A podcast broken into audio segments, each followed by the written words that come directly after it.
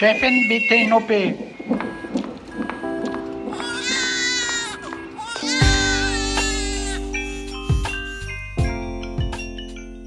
Hallo und ganz herzlich willkommen zum Güncast, der wie immer vollkommen unzensierten Sprechstunde mit Esther Kogelbohm. Hi. Und Dr. Mandy Mangler. Hallo, ihr Lieben. Ja, nachdem wir letzte Folge äh, unsere langjährige Kollegin Julia Posinger verabschiedet und dich, liebe Anna, begrüßt haben, äh, sind wir jetzt wieder hier oben in der kleinen Kammer unterm Dach. Das ist ein Bereitschaftszimmer im Auguste-Victoria-Klinikum in Berlin-Schöneberg.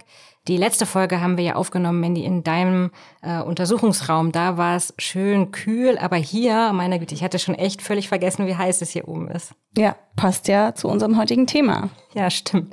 Ähm, wir haben ja unsere imaginäre Person jetzt schon 29 Folgen lang begleitet und nach unserem sehr fruchtbaren Ausflug in die Welt der gynäkologischen Werkzeuge in der letzten Folge ist unsere Person nun passend zur Folge auch so ungefähr Ende 20 und beschäftigt sich mit einem Teil ihres Körpers, den sie bis jetzt eher mal nicht so medizinisch betrachtet hat. Und zwar mit ihren Brüsten. Und einige von euch, liebe HörerInnen, wissen das, dass ab ungefähr 30 beim Besuch der Gynäkologin ein neuer Programmpunkt ansteht, und zwar die Brustkrebsvorsorge. Ja, genau, Anna. Also das wird von der Deutschen Krebsgesellschaft so empfohlen und die Krankenkassen, die zahlen auch ab dem 30. Lebensjahr eine jährliche Tastuntersuchung bis zum 49. Lebensjahr und dann ab 70 wieder. Und dazwischen ist ja dann das Mammographie-Screening. Da wird man ja dann eingeladen. Alle zwei Jahre kriegt man einen Brief und wird zur Mammographie eingeladen. Und deswegen wollen wir das Alter unserer imaginären Person zum Anlass nehmen, heute über Brüste zu reden. Wer sind sie? Was können sie? Wie behandle ich sie gut? Und warum sorgen sie eigentlich immer wieder für gesellschaftliche Diskussionen bis hin zur Zensur? Ja, und ich hätte nie gedacht, dass es so spannend sein könnte, sich mit dem Thema Brüste zu beschäftigen. Also ich dachte bis jetzt immer so, ja, so Brüste, das sind ja so Hautanhangsgebilde und das ist eher nicht so ergiebig. Also eine rechts, eine links, das war's. Aber so in der Vorbereitung, da haben wir dann schon gemerkt, so die Brüste, die sind super spannend und äh, deswegen freue ich mich total auf die Folge. Ja, Mandy, Folgen, also Plural, ganz schön viel Stoff, nämlich zum Thema Brust, weswegen wir passend zum Thema eine Doppel-D-Folge machen wollen, also in der wir euch alles von A bis Z über das Thema Brüste erzählen, wobei Z noch keine Körbchengröße ist, in mhm. Deutschland jedenfalls nicht. Ich habe recherchiert, dass der größte jemals von einem Fachbetrieb angefertigte BH 145 R war. Also 145 ist dann der Unterbrustumfang und R wäre dann die Körbchengröße. Das, das ist schon ganz schön. Schon sehr groß, ne? Kann man so schon groß sagen, ja. Ein Kleinkind. In dieser Folge geht es vor allem um die anatomischen und auch die medizinischen Grundlagen der Brust. Also wir wollen die Brust erstmal kennenlernen und einfach alles über sie in Erfahrung bringen. Und es werden sicher später im Podcast auch noch ein paar Folgen über die Brust hinzukommen, denn wir werden ja unsere imaginäre Person noch weiter durch ihr Leben begleiten. Ja, Esther, und das ergibt auch Sinn, weil die Brust so in drei Phasen im Leben einer Frau interessant ist. Und zwar so, wenn die Brust ihre Funktion beim Stillen noch nicht so wahrgenommen hat. Also wenn es mehr so um Brustgesundheit geht. Und dann ist die Brust halt in Schwangerschaft und Stillzeit interessant. Und dann später im Leben auch nochmal, wenn es dann um schwerere Erkrankungen geht, weil Brustkrebs ja die häufigste Krebserkrankung der Frau ist in Deutschland.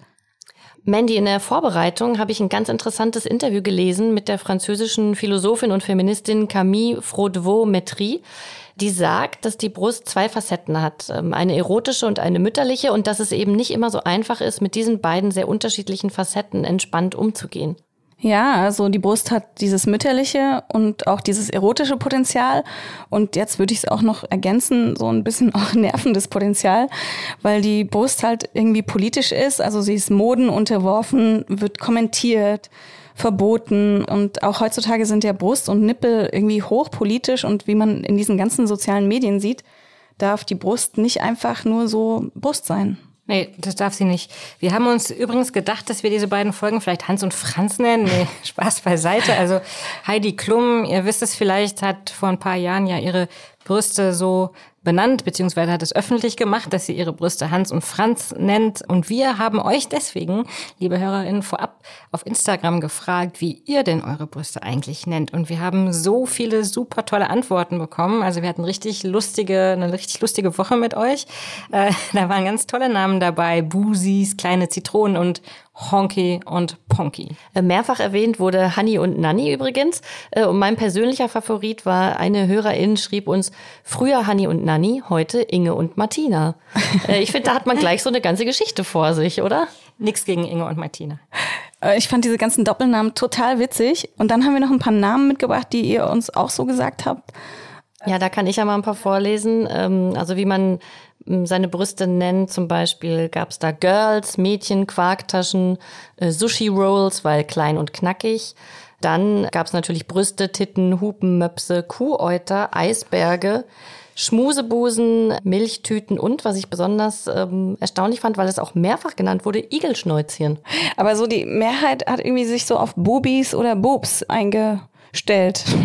und Mobies für Mini-Bubis. Sehr schön fand ich auch äh, die Kombi William und Harry. Oh Gott, aufhören. ja. Da muss man nur immer aufpassen, dass Harry sich nicht eingeengt fühlt und in die USA auswandert. Deswegen, genau. Aber wir werden gleich wieder medizinisch, liebe HörerInnen. Aber das ist einfach zu lustig, ähm, ja, was er uns gesagt hat. Danke jedenfalls von uns nochmal an dieser Stelle äh, an alle von euch, die mitgemacht haben. Und wenn ihr uns sucht bei Instagram und nicht findet, wir sind unter Güncast dort vertreten. Wenn ihr uns lieber per Mail schreiben wollt, könnt ihr das auch unter güncast.tagesspiegel.de machen. Also gerne alle Namen und Geschichten über die Brüste, die äh, ihr interessant findet, für die zweite Folge könnt ihr uns mal schicken. Mandy, das Thema Brust ist wie gesagt riesig. Ähm, fangen wir mal ganz am Anfang an. Vielleicht nochmal mit einem kleinen Rückgriff sozusagen eine Auffrischung für alle, die unsere erste Folge des Güncast äh, nicht mehr so richtig auf dem Schirm haben. Damals haben wir über die Pubertät gesprochen. Also was passiert denn da eigentlich? Wieso fängt da plötzlich irgendwas an zu wachsen und was wächst da genau? Also schon vor der Pubertät beginnen ja die Eierstöcke Östrogen durch den Körper zu schicken und unter den Einfluss dieses Östrogens wachsen dann die Milchdrüsen langsam und da bildet sich so Fettgewebe und dann auch die Brustwarzen. Das ist übrigens ein Wort, finde ich, über das wir vielleicht unbedingt reden können. Die Brustwarzen äh, beginnen also zu wachsen, genauso wie die Warzenhöfe. Und dieser ganze Prozess, der heißt Telarche, also das Wachstum der Brust und der beginnt bereits, wenn unser junges Mädchen acht, neun Jahre alt ist und dauert dann halt mehrere Jahre an. Ja, du hast ja gerade schon gesagt, Mandy, Brustwarzen, das ist ja wie schon so oft hier im Güncast mal wieder ein Wort, wo man sich eigentlich fragt, wer auf die Idee gekommen ist, sich mhm. das auszudenken. Warzen ist ja jetzt echt nicht das schönste Bild für etwas, das äh, nicht nur schön aussieht, sondern auch Lust verschaffen kann und ja irre Fähigkeiten besitzt. Stichwort stillen. Ja, absolut. Genau wie Warzenhof. Das erinnert mich immer so ein bisschen an BVG-Betriebeshof Lichtenberg oder so. Oder eben an Warzenschwein. Und es gibt so viele Alternativen für Brustwarzen. Aber die meisten davon sind leider auch nicht besonders toll. Also zum Beispiel Nippel, hm, naja. Und auch das Wort habe ich gefunden, Knospen. Knospen. Mhm. Äh, es klingt irgendwie so, als dürfte dann äh, die fertig aufgeblühten Blumen jedermann pflücken. Also ist auch irgendwie ein sehr seltsames Bild. Mhm. Also wir haben uns überlegt, dass wir euch, liebe Hörerinnen, auch wieder mal gerne fragen wollen, fallen euch denn schönere Worte ein? Als Warzen, Nippel oder Knospen? Dann schreibt uns bitte, wir sind echt hochgradig interessiert daran, diese Warzenschwein-Assoziation zu killen. Also Warze ist halt auch leider was Pathologisches, also was Krankhaftes. Und bei Tieren heißt es ja Zitze. Also wir freuen uns total auf eure Vorschläge, die wir dann natürlich in unserer kommenden Folge vorstellen. Mandy, äh, wie lauten denn die Fachbegriffe für Brust, Brustwarze und Co? Sind die wenigstens ein bisschen schöner? Ja, also medizinisch finde ich das ein bisschen schöner. Da heißt die Brust Mama, also mit Doppel M in der Mitte. Das ist das lateinische Wort für Mutter oder Amme. Und die Brustwarze heißt Mamille, also einfach die Verkleinerungsform davon, so dass die Brustwarze eigentlich kleine Brust oder Brustchen heißt. Und der Warzenhof heißt Areola, also so einfach das diese Region umgebende. Und letztlich hat ja die Brust unsere ganze Klasse bezeichnet, also die Säugetiere, weil der lateinische Fachbegriff dafür Mammalia ist. Also das heißt, dass die Brust ganz klar uns vor Augen führt, was wir eigentlich sind. Ne? Säugetiere. Also sie ist sehr verbunden mit unserem animalisch Sein, also mit unserem Tiersein. Und da gibt es übrigens einen ganz interessanten Unterschied zu den übrigen Säugetieren. Die Menschen sind das einzige Säugetier, bei dem auch, wenn es nicht stillt, eine runde und sichtbare Brust vorhanden ist. Aha, das heißt also, dass unsere imaginäre Person schon seit fast zwei Jahrzehnten mit einer gut sichtbaren Brust rumläuft. Das ist gar nicht selbstverständlich, oder? Ja, genau ist er. Man muss davon ausgehen, dass die Evolution unsere runden, sichtbaren Brüste mit Absicht entstehen lassen hat. Und damit ist die Brust für mich total interessant, weil sie ist so entwicklungsgeschichtlich also ganz alt und aber gleichzeitig ein Zeichen dafür, wie die Evolution an uns gewirkt hat und wie sehr wir uns entwickelt haben. Und die Brust ist auch durch den aufrechten Gang erst entstanden und interessant geworden, ne? weil davor konnte man den Po, also den Anus und die Vulva besser sehen, anfassen. Ja, und man war ja auch im Grunde auf Augenhöhe damit. Also wenn alle ähm, im, sich auf äh, vier Pfoten fortbewegen ja, oder Arm und Beinen fortbewegen, ja. dann ähm, ist ja der ganze Genitalbereich doch deutlich präsenter als so heute. So wie im Yoga-Studio. Auf Augenhöhe, ne? Der Geruch auch und so. Und jetzt hat man sich also aufgerichtet und dann ja musste das auch ein bisschen höher rutschen, die Zugänglichkeit von einem Sexualorgan. Und so hat sich dann vielleicht das Dekolleté entwickelt. Das sieht ja auch gelegentlich so aus wie ein Po. Und die Evolution hat es dann in diesem Bereich entstehen lassen. Und äh, Mandy, wenn die Evolution was entstehen lässt, dann bedeutet das ja meistens äh, Vorteil, Vorteil, Vorteil. Also das heißt, ähm, wenn ich da mal raten darf, da wurde ein zusätzliches Attribut für die Fortpflanzung geschaffen. Das machte einen dann attraktiver für die Fortpflanzung? So deuten es zumindest manche Biologinnen. Also dass die immer vorhandene Brust bei den Menschen ein Zeichen dafür ist, dass die Brust nicht nur zum Babyfüttern da ist. Ne? Das ist zumindest eine mögliche Theorie. Eine andere Theorie ist, dass das Stillen erleichtert ist, dass wenn die Brust so vorsteht und dass die Nachkommen weniger leicht ersticken würden, wenn die Brust so absteht. Aber ähm, so diese Theorie der Attraktivität der immer vorhandenen Brust, die ist irgendwie verbreiteter. Ja, ist die Frage, ob diese Aufmerksamkeit jetzt Fluch oder Segen ist. Ja, genau. Und über diese äh, gewollte oder auch ungewollte Aufmerksamkeit, ähm, da wollen wir ja vor allem in der nächsten Folge reden. Mandy, jetzt erklär uns doch nochmal, was die Evolution uns da genau angehängt hat. Woraus besteht denn die Brust eigentlich? Also die Brust ist vielleicht in ihrer Wahrnehmung, sagen wir mal, so vielschichtig und kompliziert, aber nicht so richtig in ihrer Anatomie. Also sie besteht aus äh, Fettgewebe und Drüsengewebe und Bindegewebe und dann noch Blutgefäßen und Lymphgefäßen. Und dieses Drüsensystem ist sozusagen im Fett- und Bindegewebe eingebettet und es sind so ungefähr 15 bis 20 Drüsenläppchen, die dann über die Milchgänge mit der Brustwarze verbunden sind. Und das Ganze, das ist fraktal aufgebaut. Das kennt man vielleicht noch ähm, aus der Mathematik, also aus so vielen selbstähnlichen Untereinheiten, die in Übereinheiten dann einfach zusammengesetzt werden. Also vielleicht kennt man das so von der Mandelbrotmenge noch in Mathe. Mandelbrot, äh, hat das was zu tun mit diesen äh, psychedelischen Videos, die so ein bisschen ja. aussehen wie so Kaleidoskope, die sich ja, immer genau. wieder neu bilden und immer, wo man immer weiter reintauchen kann? Ja, die sind super. Die sind auch zur Kinderbetreuung sehr gut. Aber genau, ja, das sind die. Und Mandelbrot, das finde ich übrigens, äh, jetzt Anna, hast du gleich äh, erfunden, äh, ein super Wort für Brüste. Also ich werde ab sofort so nur noch Mandelbrot nennen. Meine Mandelbrote. Meine Darf ich vorstellen.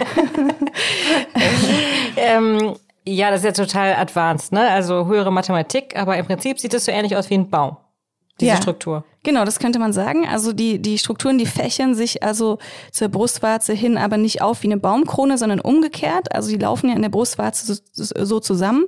Also eher wie so ein umgekehrter Baum. Der Stamm ist an der Brustwarze und dann zweigt sich das halt alles so in die Brust hinein auf. Und was steuert denn genau, ob unsere imaginäre Person eher kleine oder größere Brüste bekommen hat? Denn es ist dann nur die, die, die mütterlichen Gene?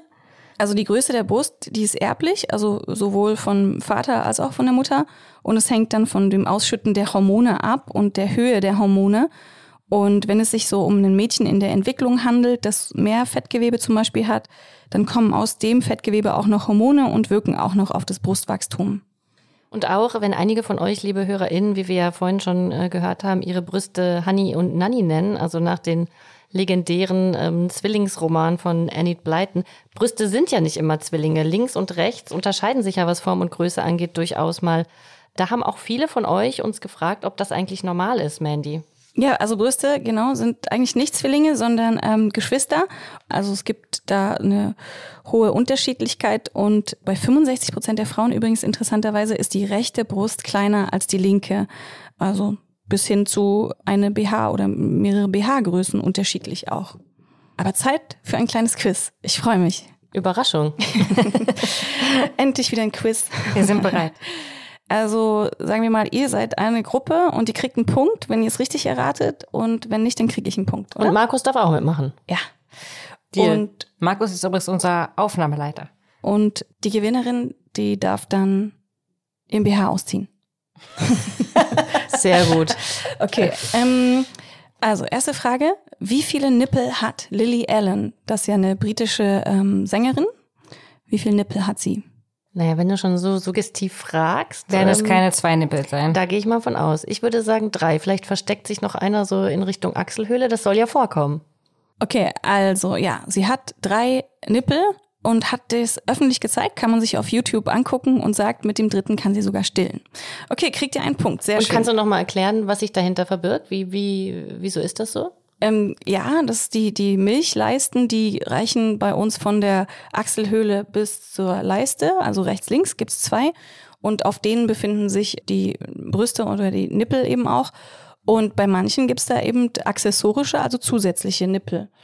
Und ähm, die können zum Teil auch, haben richtig so eine kleine Brust auch dran mit so Brustgewebe und können eben auch Milch produzieren zum Beispiel. So, dann zweite Frage. Welches der folgenden wurde bei der Entwicklung von Brustvergrößerungen eingesetzt? Welches der folgenden Dinge? Schwämme, Elfenbein, Bodengummi, Ochsenknorpel oder Silikoninjektion? Oder all of the above. Also das können auch mehrere Sachen sein, ja? Ja. Esther kennt mich schon.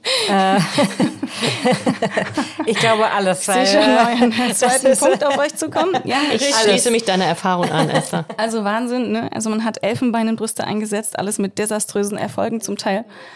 Schwämme und so. Gut. Eieiei. Dritte Frage. Wer hat einmal öffentlich ein fremdes Kind gestillt? War es Penelope Cruz, Selma Hayek oder Sofia Vergara? Wer war's? Sofia Vergara. Nein, äh, das habe ich mir sogar angeguckt. Da gibt es ein Video. Ich glaube, das war Penelope Cruz. Oder wahrscheinlich alle drei. Mit ihren insgesamt neun Nippeln. oh Gott, ich hätte jetzt wirklich auf Gefühl her auf Penelope Cruz Wir können ja getippt. unterschiedliche Antworten geben und dann gibt's nur einen halben Ja, Punkt. das Okay, das ist gut, weil dann kriege ich dann auch einen doppelten Punkt, wenn es beides falsch ist. Oh nein, zeig mal her. Also Punkt für mich. So, es war Selma Hayek. Das war während eines UNICEF-Trips in Afrika. Und ihre Großmutter hatte das auch schon mal gemacht, also ein anderes Kind gestillt, deswegen fand sie das jetzt gar nicht so abwegig. Okay, nächste Frage. Können trainierte Hunde Brustkrebs riechen? Also Hunde können ja Krankheiten riechen, ne? Bei, Es gab ja auch wohl Hunde, die auf Corona trainiert waren. Ich sag jetzt einfach mal ja. ich würde mich anschließen. Ein Punkt für euch. Habe ich auch mal eine Studie zu gemacht, dass ähm, bei, wenn, wenn man einen Tumor hat, dann verändern sich, also gibt es so Stoffwechselprodukte, die da ausgesondert werden und das können eben Hunde mit ihren sehr guten Nasen riechen. Und das versucht man natürlich in, äh, nachzuahmen auch, ne? Also in Studien, dass man so guckt, wie kann man künstliche Nasen herstellen, die das eben auch abbilden können. Hui, 3 zu 1 für euch. Jetzt eine, eine wahnsinnig interessante Frage. Stillen reduziert das Risiko für Herz-Kreislauf-Erkrankungen oder für Krebs? Auf jeden Fall für Krebs, denn äh, Herz-Kreislauf-Erkrankungen bekommt man eher vom Stillen. Habe ich den Eindruck. Ich glaube auch Krebsrisiko. Okay, da kriegt ihr einen halben Punkt, weil beides. Durch Stillen reduziert man sein Krebsrisiko und auch das Risiko für Herz-Kreislauf-Erkrankungen. Das erklären wir dann nochmal ganz genau in der ähm, Folge zum Stillen. So, zwei Fragen habe ich noch. Und zwar einmal eine super interessante Sache. Was meint ihr, seit welchem Jahr das Bild Girl nicht mehr nackt ist, nicht mehr oben ohne? auf Seite 3, sondern angezogen. Pass auf, ich sag euch, Auswahlmöglichkeiten war das 2005, 2015, 2018 oder sind sie überhaupt immer noch nackt? Ich glaube, es war 2015. Markus, was meinst du? Ach, da bin ich jetzt plötzlich als Experte. Ich dachte, ich wollte dich irgendwo Ich hätte aber auch als 2000 Rezipient, als Zielgruppe. Ja, ja, natürlich. Also ich würde sagen, das ist wie mit allen Fragen, die so Zeiten ähm, betreffen. Zum Beispiel, wie lange durften Frauen kein eigenes Konto haben und so, ist es immer viel später, als man eigentlich denkt. Deswegen würde ich 2018 sagen. Okay, lockt ihr das ein? Dann loggen wir 2018 ein. Sehr gut. Bis 2018 war also die Frau immer nackt und wurde jeden Tag in Millionen von Köpfe reingehämmert, nackte Frau. ohne dass man es wollte. Finde ich krass, wahnsinnig äh, spät auch. So, letzte Frage. Für wen gibt es ein Champagnerglas in der Form von ihrer eigenen Brust? Ich versuche mir das gerade vorzustellen. Kate Moss, Lady Gaga oder Claudia Schiffer? Lady Gaga. Ja, ich glaube auch Lady Gaga. Ha, Kate Moss. Und äh, so, fünfeinhalb zu anderthalb Punkten. Äh, ich habe Fulminant verloren, ihr habt gewonnen. Die Gewinnerinnen dürfen sich ihren BH ausziehen, aber ich mache auch mit. Könnt ihr eigentlich BH ausziehen, ohne euer Shirt auszuziehen? Ja. Macht ihr das auch immer? Ja. Ah, BH aus. Ich wusste Free nicht, the nipple. Ich, ich habe ein Kleid an, was mache ich?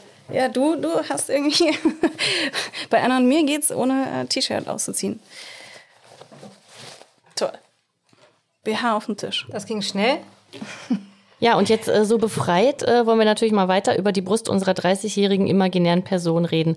Mit Schwangerschaft und Stillen hat sie ja noch nichts am Hut, aber natürlich spielt die Brust ja auch beim Sex eine Rolle als erogene Zone. Mandy, was genau verschafft uns denn da die Lust und wie? Ja, also die Brustwarze als erogene Zone, die hat so eine dichte, sehr hohe Dichte an Nervenenden und die können stimuliert werden. Und das erzeugt irgendwie bei 80 Prozent der Frauen ein angenehmes Gefühl und nur bei der Hälfte der Männer. Und das ist eben eine sehr berührungsempfindliche Stelle und was Schmerz angeht, aber auch Lust. Und sieben Prozent der Menschen sagen übrigens, dass ihnen Berührung an den Nippeln die Stimmung verdirbt und nicht erregend ist. Und interessant fand ich in dem Zusammenhang, dass jede Brust ungefähr die gleiche Anzahl an Nerven hat. Und was bei kleinen Brüsten bedeutet, ähm, sie sind empfindlicher und stimulierbarer, weil die Nerven da so dicht an dicht liegen. Also auf einer Fläche, die kleiner ist. Und bei großen Brüsten kommt es dadurch eher zu einer weniger starken Erregung. Also oder man braucht mehr Reiz so, um das Lustempfinden zu erzielen. Und beim Lustempfinden, darüber haben wir ja schon mal bei der Klitoris auch gesprochen und in der Orgasmusfolge, da gibt's ja so ein spezielles Hormon. Da haben wir schon öfter drüber gesprochen, erinnert ihr euch? Ja, Mandy, das hast du uns ja auch schon mal als Nasenspray mitgebracht und vergessen. Das ist das berühmte Oxytocin. Genau, und das Areal, das im Hirn dann für die Ausschüttung von Oxytocin verantwortlich ist, das kann eben auch bei der Berührung oder Stimulierung von Brustwarzen aktiv werden. Und die Brüste werden auch größer, wenn wir Lust empfinden. Sie haben dann eine gesteigerte Durchblutung und nehmen an Volumen zu. Also bis zu einem beträchtlichen Teil sogar, so ein Viertel oder so größer. Mandy, ähm, ich habe gelesen, dass es sogar möglich sein soll, einen sogenannten Brustorgasmus zu bekommen. Was sagt denn die Wissenschaft dazu? Ja, da gibt's einige interessante Paper dazu und Bruststimulation ist was, was offensichtlich nur wir Menschen praktizieren und Brustsexualität wird dann in einigen Papern so als ganz notwendig beschrieben. Sogar auch so, soll so ähnlich wie das Stillen dann Krebsrisiko vermindern. Aber das ist sehr hypothetisch und wurde auch im Journal of Medical Hypothesis publiziert. Aber Nippelstimulation kann sexuell erregend sein, aber auch in verschiedenen Lebensphasen anders. Also manchmal erregender oder schwächer. Also es kann einfach variieren, auch im Laufe des Lebens. Und auf jeden Fall können Orgasmen durch so Nippelstimulation getriggert werden oder beschleunigt werden. Und man kann übrigens auch die Brustsensitivität erhöhen und stimulieren durch Training. Also wenn man regelmäßig die Nippel stimuliert, dann werden die auch wiederum empfindlicher. Und jetzt ähm, werden Brustwarzen ja hart, wenn sie stimuliert werden und sie richten sich auf, aber äh, um mit vielen Missverständnissen aufzuräumen, nicht jede aufgerichtete Brustwarze hat mit der Attraktivität des Gegenübers zu tun, sondern manchmal ja auch ganz einfach den banalen Grund Kälte. Genau, beim Stichwort erregiert, dann denken äh, viele gleich an eine Erektion oder erregt sein. Aber das ist ja erstmal nichts anderes, als dass die Brustwarze so aufgerichtet ist. Und da sind auch gar keine Schwellkörper oder so wie beim Penis im Spiel, sondern die Brustwarze, die richtet sich auf, weil sie da so kleine, glatte Muskulatur dran hat und die wir gar nicht auch steuern können. Also wir können ja nicht willkürlich unsere Brustwarze aufrichten, sondern so wie Gänsehaut eben auch, ähm, ist es eben ein automatischer Prozess über das vegetative Nervensystem. Die Brustwarze soll ja auch bei Männern äh, eine sogenannte erogene Zone sein. Aber Mandy, bitte noch mal ganz kurz Biologie äh, Grundkurs, kleiner Exkurs. Warum haben Männer denn überhaupt äh, Brustwarzen? Die sind doch im Grunde genommen biologisch gesehen vollkommen nutzlos. Leider. Ja, das stimmt. Also die Brustwarzen, ne? Ähm, das, also es lässt sich aber ganz schnell beantworten. Also zu Beginn einer Schwangerschaft sind alle Föten erstmal zweigeschlechtlich. Also die sind beide Geschlechter angelegt, auch super interessant, weil wir irgendwie offensichtlich vor Millionen von Jahren, also ganz, ganz lange her, zwittergeschlechtlich waren. Nicht nur am Anfang, sondern die ganze Zeit. Also jedenfalls äh, sind wir also erstmal mit beiden Geschlechtsanlagen anfangs ausgestattet und die Milchleisten und Brustwarze, die werden gebildet. Und dann erst vollzieht sich bei diesem kleinen heranwachsenden Fötus die weitere Geschlechtsentwicklung. Und äh, deswegen bleibt dann die Brustwarze unnützerweise auch eben beim Mann bestehen. Kleines Spezialwissen zum Thema Brustwarzen. Äh, da gibt's ja auch ganz verschiedene Formen und die lernt man dann allerspätestens kennen, wenn ein, eine Hebamme anleitet äh, zu stillen. Dann heißt es nämlich, ja, du hast eine Flachwarze, du hast eine Hohlwarze, du hast eine, was weiß ich, äh, was für eine Warze. Aber das besprechen wir dann auch nochmal äh, beim Stillen in einer späteren Folge. Und ein anderes Ding ist ja äh, das Nippelhaar. Also Im Guinness-Buch der Rekorde ist das längste Brusthaar angegeben mit 23,5 Zentimetern und das längste Brustwarzenhaar mit 17 Zentimetern Länge. Was soll das, Manny? Was, warum wachsen uns Haare? Ja, also die sind da einfach, gibt's jetzt auch gar keinen richtigen Vor- oder Nachteil von. Und wenn man die jetzt mag, dann lässt man die einfach. Und wenn man die nicht mag, dann kann man die zum Beispiel abschneiden oder rauszupfen. Tut dann kurz weh und dann ist gut. Äh, apropos tut kurz weh. Äh, lange Zeit waren ja Piercings total angesagt und zwar neben Braue und Nasenflügel auch das Brustwarzenpiercing. Äh, nun ist ja jetzt Piercing nicht gleich Piercing, ist ja eher unwahrscheinlich, dass man Brauen und Nasenflügel später im Leben nochmal braucht, um äh, ein Baby zu stillen. Äh, Mandy, äh, kann da, das haben auch viele von euch, liebe HörerInnen, uns gefragt, kann da bei einem Brustwarzenpiercing eigentlich was kaputt gehen? Also eigentlich nicht. Das entzündet sich halt manchmal und kann, wenn jetzt man das Piercing durch die Milchgänge ähm, stößt, dann kann das so ein bisschen die Anatomie durcheinander bringen. Aber es hindert jetzt nichts daran zu stillen. Es gibt manche Frauen, da bildet sich dann eine extra Öffnung durch das Piercing, wo dann eben auch Milch austreten kann. Und interessanterweise sind Brustwarzen-Piercings eine Therapiemöglichkeit bei Schlupfwarzen. Schlupfwarzen, genau, die hatte ich noch äh, vergessen. ja. Ach, das ist ja, das ist ja dann bleiben die draußen, diese, diese, diese Schlupfwarzen. Also Schlupfwarzen sind einfach äh, Brustwarzen, die nach innen gezogen sind.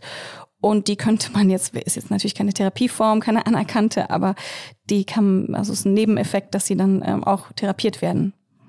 Was uns noch viele HörerInnen gefragt haben, war, ähm, wie sich die Brust eigentlich während des äh, Zyklus verändert. Also viele Frauen haben da zum Teil sehr berührungsempfindliche Brüste, manche sogar Schmerzen, die zyklusabhängig sind. Mandy, was verbirgt sich dahinter? Ja, also dieses unangenehme Gefühl, das von Berührungsempfindlichkeit bis hin zu Schmerzen so gehen kann, das hängt tatsächlich oft mit dem Zyklus zusammen und tritt dann in der zweiten Zyklushälfte auf weil da Östrogen und Progesteron, also die beiden weiblichen Hormone, im Ungleichgewicht sind. Und wenn das Progesteron zu niedrig ist, dann äh, führt das Östrogen dazu, dass sich Wasser in die Brust einlagert und das führt dann so zu Spannungen oder Schmerzen.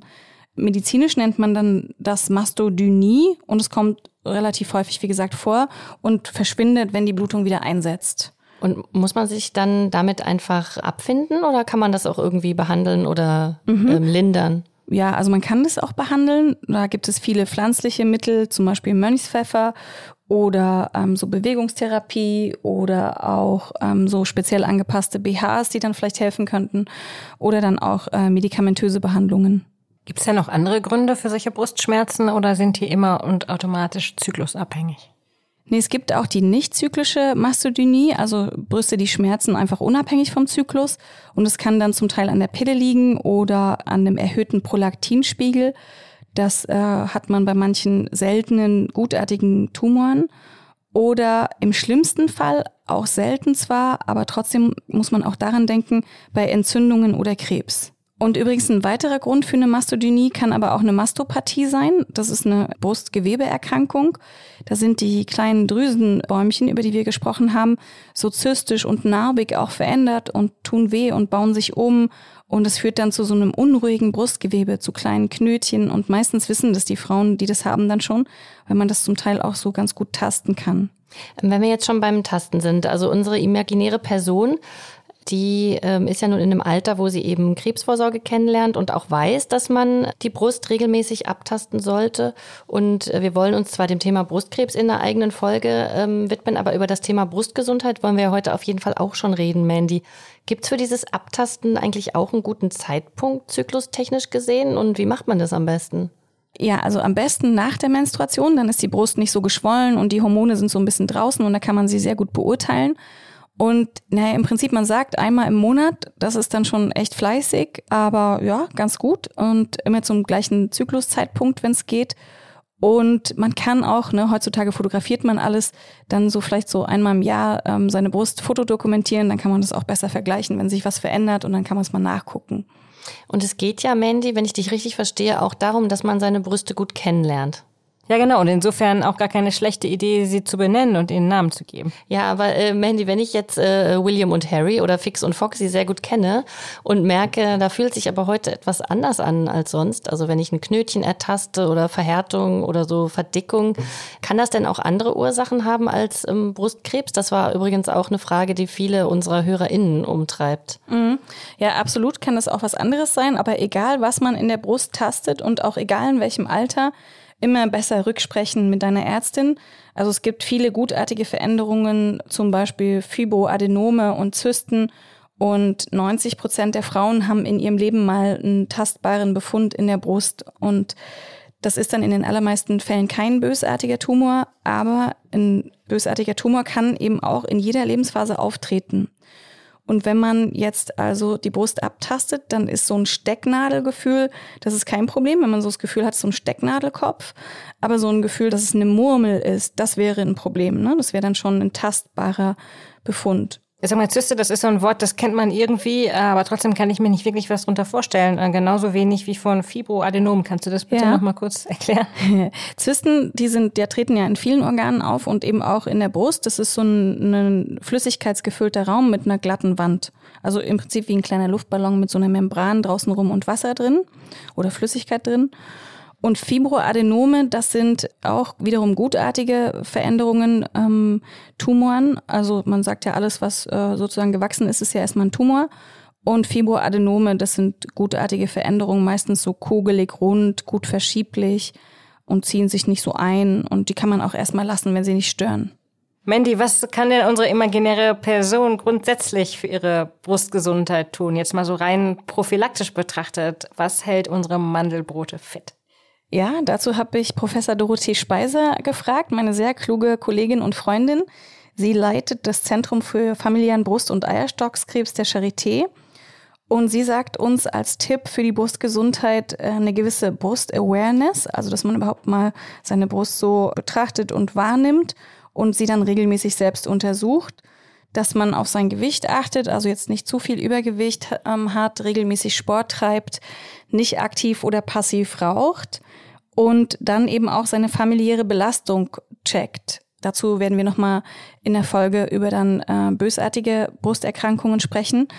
Aber also das Kennenlernen der Brust äh, ist schon das Wichtigste und dazu gehört eben, dass man nicht nur Fix und Foxy kennt, also seine eigenen Brüste, sondern auch die Brüste der Vorfahren.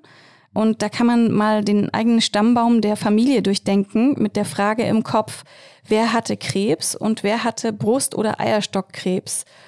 Und wenn man da merkt, da sind Menschen dabei, die Krebserkrankungen hatten oder Brustkrebs und eben Eierstockkrebs, dann kann man sich von seiner Gynäkologin beraten lassen oder eben in diesem Zentrum für familiären Brust- und Eierstockskrebs ähm, äh, von Professor äh, Dorothee Speiser und kann dann eben eine Testung auf Genmutationen machen, wenn der Stammbaum belastet ist. Das wird immer als erstes gecheckt, ob der Stammbaum auch eine erhöhte familiäre Belastung hat. Und dann kann man durch eine Blutanalyse eben eine Genmutation ähm, herausfinden, also wissen, ob man ein Gen hat, was eben ein erhöhtes Risiko für Brustkrebs birgt. Und ansonsten noch ein direkter Tipp für die Brustgesundheit und weil wir uns auch schon häufig mit Haltung und Muskulatur beschäftigt haben hier, da gibt's die Rückenmuskeln, die großen, äh, Musculus trapezius und Levator scapulae und ähm, so ein paar im Rücken, die zwischen den Schulterblättern liegen. Und wenn man die zusammenzieht, also ähm, die, die, die Schultern aufrichtet, den Rücken aufrichtet, dann tut man schon direkt was für seine Brustgesundheit und was für seine Haltung auch. Sport, Mandy, das ist ein sehr, sehr gutes Stichwort. Gerade mit äh, großen Brüsten kann das ja schon auch ein großes Problem sein. Also eine Frage, die ihr uns auch gestellt habt, liebe HörerInnen, tut Sport ohne BH denn nur weh oder schadet der auch der Haut? Ja, also das kommt ein bisschen drauf an. Da gibt es so Untersuchungen. Es gibt auch ganze Forscherinnengruppen, die sich um Bruststudien kümmern. Interessanterweise sehr männlich dominiert auch diese Forschergruppen. Und da wurde eben untersucht, welche Beschleunigung so eine Brust hat beim Springen oder Joggen und so. Und da sind schon relativ hohe Kräfte, die da wirken. Aber so ein Sport-BH, da gibt es jetzt medizinisch nicht so wahnsinnig viel Evidenz. Also das Thema ist äh, noch nicht so richtig zu Ende erforscht. Es ist ja auf jeden Fall oft einfach angenehmer, mit BH Sport mhm. zu machen als ohne. Ähm, beim ganz normalen Alltags-BH, den äh, zieht man ja eher ähm, gerne aus. Und äh, das fühlt sich ja dann wirklich auch oft an wie eine Befreiung. Mandy, braucht man denn einen BH eigentlich überhaupt? Viele HörerInnen wollten das auch wissen. Ähm, schont der BH das Bindegewebe, also auch der Alltags-BH? Ja, auch eine sehr interessante Frage, wo es jetzt nicht so wahnsinnig viele Studien dazu gibt. Aber es gibt eben eine Studie, die hat gemessen, dass der Nippel sieben Millimeter höher ist bei Frauen, die keinen BH tragen. Und erstmal scheint der BH nicht notwendig zu sein, um die Form der Brust zu verändern. Also, aber das müssen wir nochmal ausführlicher besprechen. Aber wirklich, also wie es dazu überhaupt kam, liebe HörerInnen, und dass die Brüste eigentlich gut eingepackt und versteckt werden und wieso es beim einen oder anderen Mitmenschen heute noch oder gerade heute zu Schnappatmung kommt, wenn Nippel sich abzeichnen, geschweige denn ausgepackt werden. Über all das wollen wir gern in der nächsten Folge mit dir, liebe Mandy, reden. Aber erstmal wollte ich euch fragen, wie geht's euch denn jetzt ohne BH? Ja, gut, sehr schön. Ja, also, vor allem in dieser Hitze sehr angenehm. ich denke dann immer an die Studie, ne? Sieben Millimeter Nippel höher, toll. Wie schnell geht denn das? Heute Nachmittag. Aber apropos auspacken, ähm, Mandy, hast du uns eigentlich wieder was mitgebracht? Ja, es gibt ein Mitbringsel. Hier, ähm, Korb. Äh, jeder darf mal reingreifen und was rausholen. Ja, dann greife ich hier mal rein. Mhm. Also das ist eine Oh, eine Packung mit einer Tube drin. Mandy, was ist das für eine, was ist das für eine Salbe? Eine, die Progesteron enthält und die man bei zyklisch bedingten Brustschmerzen anwendet. Und dann kann man das eben so prämenstruell, wenn es weh tut, aufbringen. Und ansonsten ist es verschreibungspflichtig und man würde das eigentlich jetzt nur, wenn man so alle anderen Möglichkeiten, zum Beispiel pflanzliche Mittel oder Bewegung oder ähm, BH angepasst. Wenn man das hinter sich hat und dann immer noch Brustschmerzen hat, dann könnte man mal dieses Progesterongel ausprobieren. Hilft das? Na, das finden wir jetzt raus. und das trägt man hier mit einem Spatel auf, der ich glaub, mitgeliefert wird, ja? tatsächlich nur zur Messung der Menge, oder? Gedacht? Ich dachte auch zuerst, es ist ein Spatel. Na, das ist schon so, wenn man jetzt das Progesteron an seine Finger macht, dann zieht es da auch ein und den Mann, wenn man den dann anfasst, dann kriegt er auch ein bisschen Progesteron ab. Was passiert da? Das müssen wir jetzt rausfinden. Gut, wir machen eine äh, Studie. Ja? Genau. N gleich drei Studie. Danke, Mandy. Sehr gerne. So, und äh, das war sie auch schon. Die 30. Güncast-Folge zum Thema Brust. Bald schon werden wir euch beglücken mit der Fortsetzung der zweiten Folge zum Thema Brust. Da wird es dann gehen um die gesellschaftlichen Aspekte, zum Beispiel, welche Rolle spielte die Brust in der Popkultur. Vielleicht könnt ihr euch ja mal überlegen, was euer Lieblingssong ist, euer Lieblingsfilm, euer Lieblingsliteraturzitat zum Thema Brüste. Schickt uns das, wir freuen uns riesig drauf und ich bedanke mich an dieser Stelle bei Dr. Mandy Mangler, bei Anna Kemper und bei unserem ganz fantastischen Aufnahmeleiter Markus Lücker. Vielen Dank euch. Bis bald. Bis Ciao. bald. Tschüss.